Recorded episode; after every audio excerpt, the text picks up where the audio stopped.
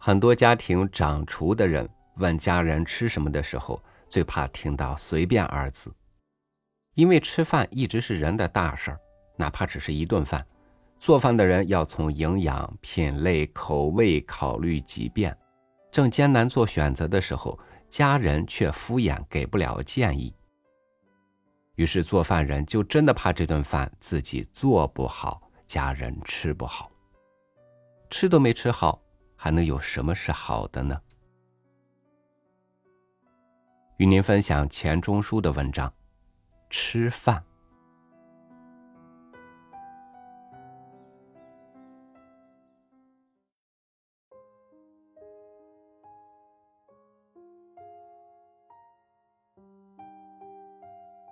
吃饭有时很像结婚，名义上最主要的东西，其实往往是附属品。吃讲究的饭，实际上只是吃菜。正如讨好阔老的小姐，宗旨倒并不在女人。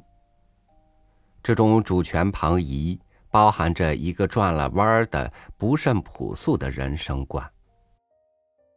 变味而不是充饥，变成了我们吃饭的目的。舌头代替了肠胃，作为最后或最高的裁判。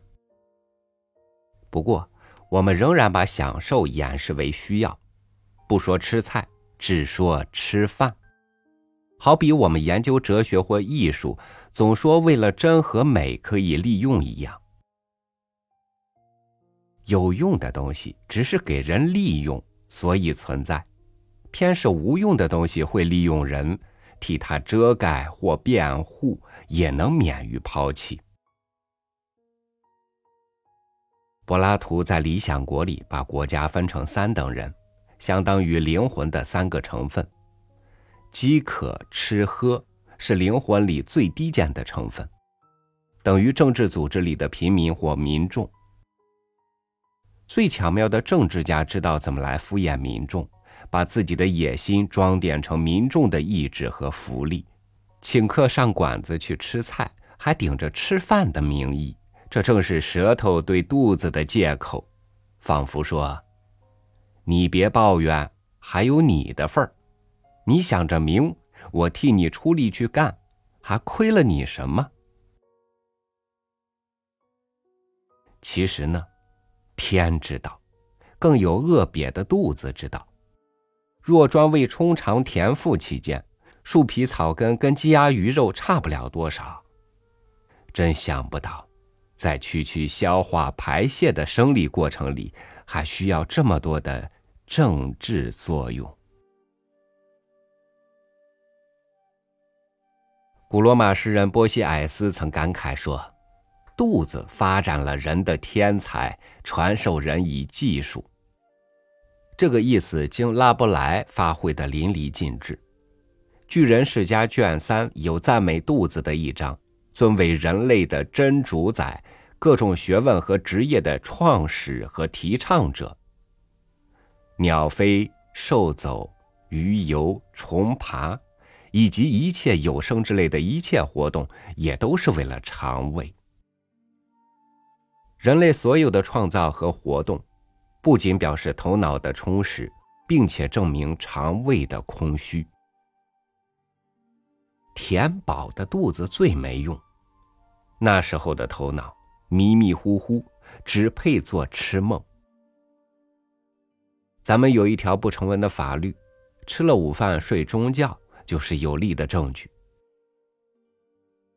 我们通常把饥饿看得太低了，只说它产生了乞丐、盗贼、娼妓一类的东西，忘记了它也启发过思想、技巧。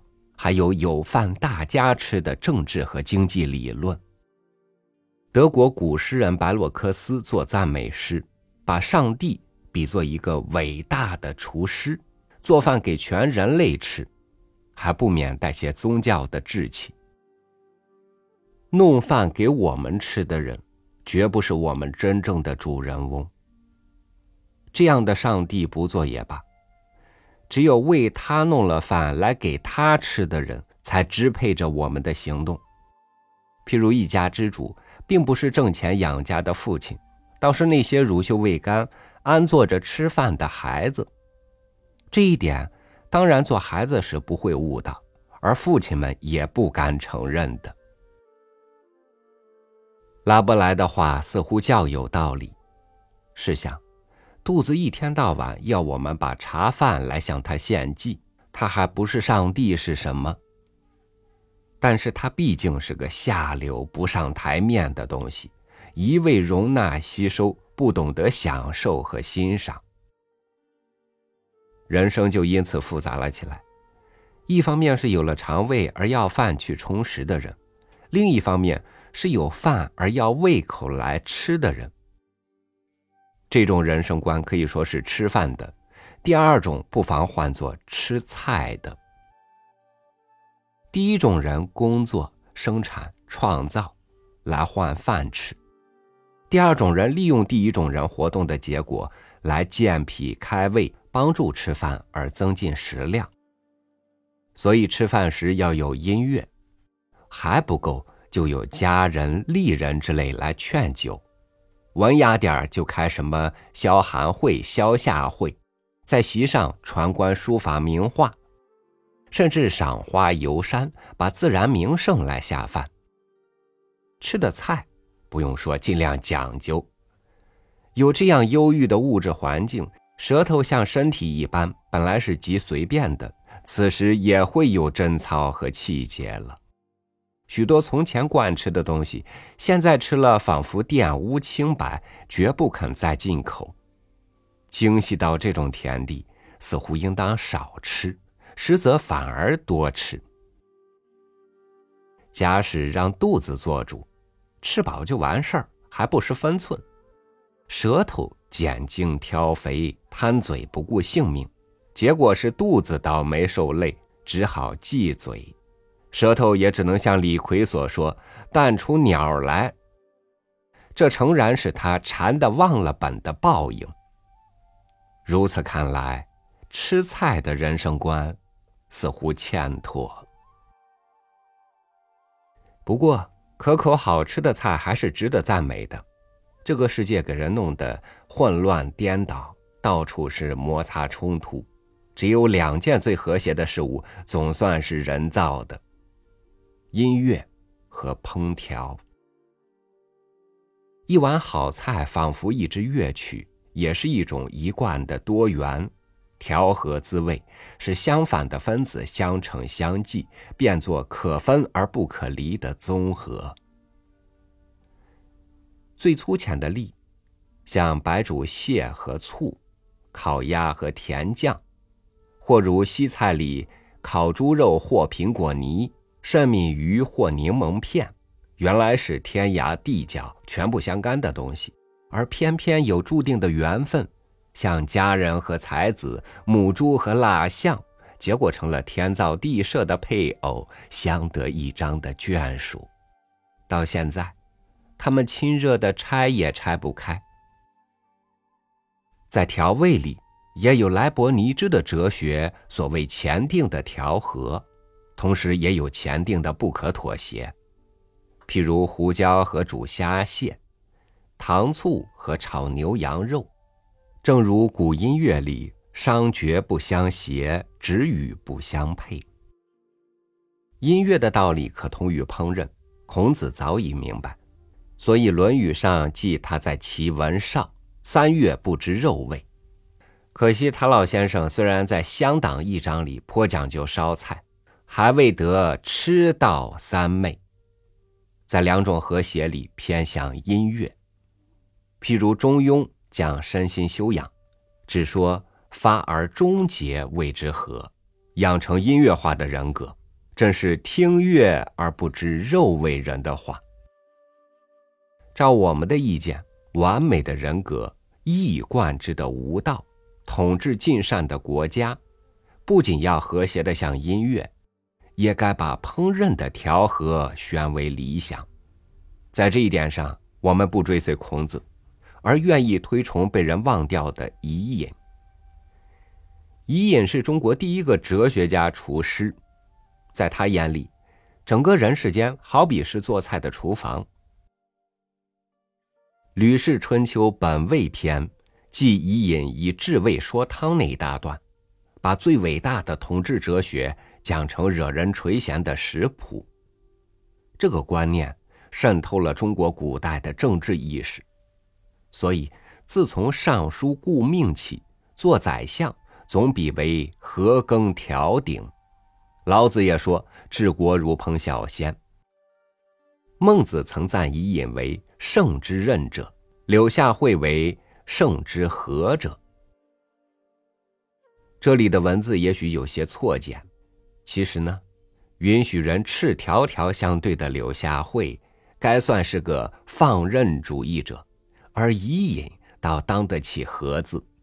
这个“和”字，当然还带些下厨上灶、调和五味的含义。吃饭还有许多社交的功能，譬如联络感情、谈生意经等等，那就是请吃饭了。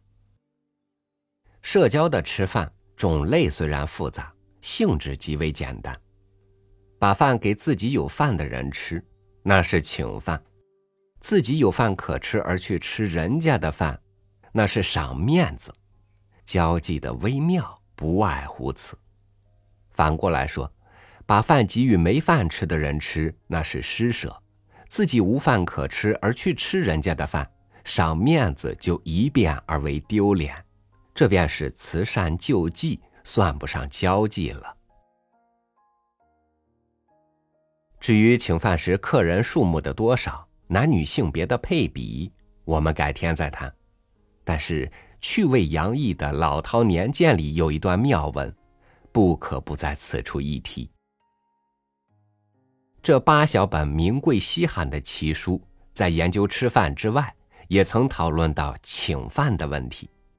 大意说：“我们吃了人家的饭，该有多少天不在背后说主人的坏话？时间的长短，按照饭菜的质量而定。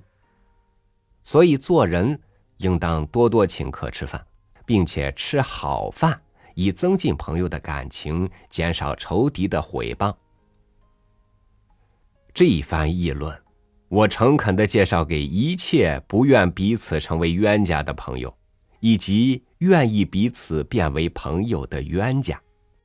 至于我本人呢，恭候诸君的邀请，努力奉行猪八戒对南山大王手下小妖说的话：不要拉扯，待我一家家吃将来。